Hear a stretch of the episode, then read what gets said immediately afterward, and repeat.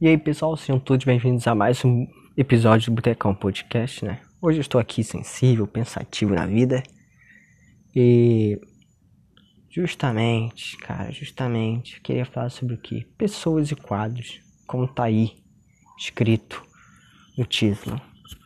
Né? Fazer essa analogia, né? Que pessoas são como quadros, né? Nós temos pequenos detalhes ali no quadro, por exemplo, a gente vai ver um quadro, a gente vai apreciá-lo, a gente vai apreciar aos poucos, né? A gente toma aquele primeiro baque, né? Porque é algo totalmente novo pra gente.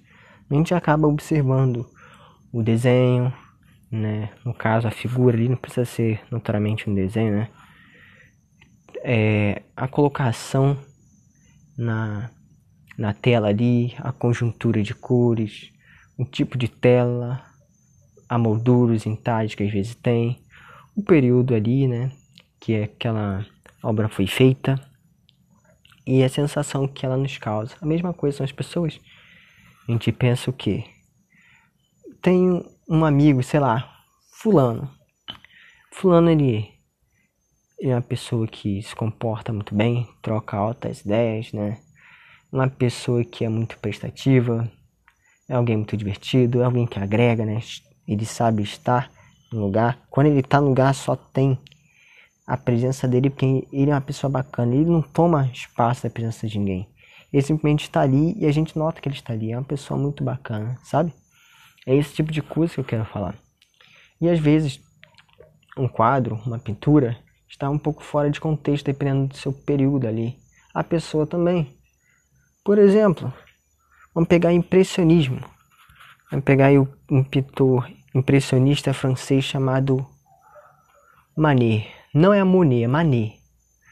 Manet, ele tinha umas pinturas muito interessantes. Ele pintou alguns quadros ao ar livre.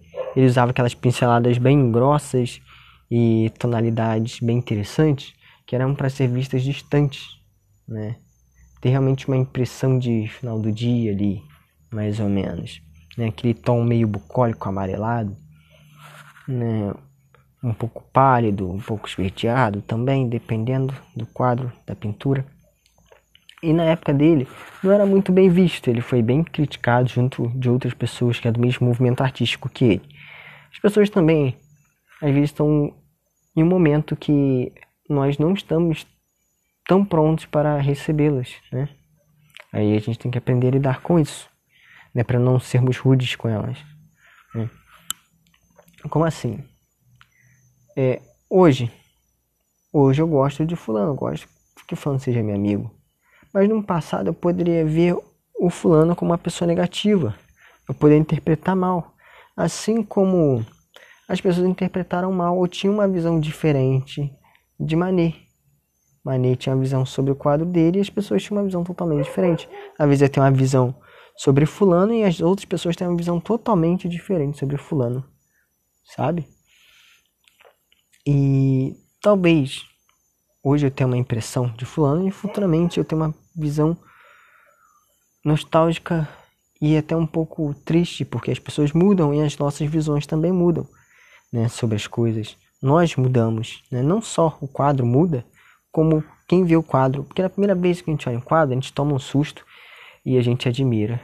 Mas na segunda vez, a nossa visão é muito mais crítica que a gente perdeu um pouco daquela primeira paixão. Mesma coisa a pessoa, a gente perde um pouco aquela primeira admiração, porque a gente já está um pouco familiarizado daquilo. A gente vê a pessoa de uma maneira mais seca, sabe? A gente fica um pouco mais mais criterioso, principalmente quando a gente deixa de falar muito tempo com a pessoa, né? E a gente vê ela de uma maneira totalmente diferente. Mas o que eu quero dizer é que a pessoa assim como quadro, nós temos que aproveitá-los, né? Olhar a imperfeição delas e admirar, admirar também as coisas que são muito interessantes nelas. Né? A gente tem que aproveitar enquanto a gente tem as pessoas, enquanto a gente tem as, as artes, as nossas visões sobre elas, tanto as pessoas quanto os quadros. Né? E, e, tomar cuidado, cara, de não nos precipitarmos antes de fazermos a nossa análise sobre as coisas e pessoas. É, olhar por um ângulo diferente. Tem uma música que fala que há tantos quadros na parede e há tantas formas de se ver o mesmo quadro. Ou seja, para cada quadro tem uma visão diferente, ou melhor, tem várias visões diferentes para cada quadro. É, nossa, quase um, um trava-língua agora, né? Então, se você tem uma parede com 30 quadros diferentes, você pode olhá-lo de cada dia o mesmo quadro de bilhões de, de, de ângulos diferentes, de iluminações diferentes, de distâncias diferentes, você vai ter visões diferentes. Aquele quadro não vai ser mais o mesmo desde a primeira vez que você ouviu. A mesma coisa vai ser o fulano ali. Você olhou hoje, amanhã ele vai ser uma pessoa diferente, né? Porque já conheceu uma parte dele.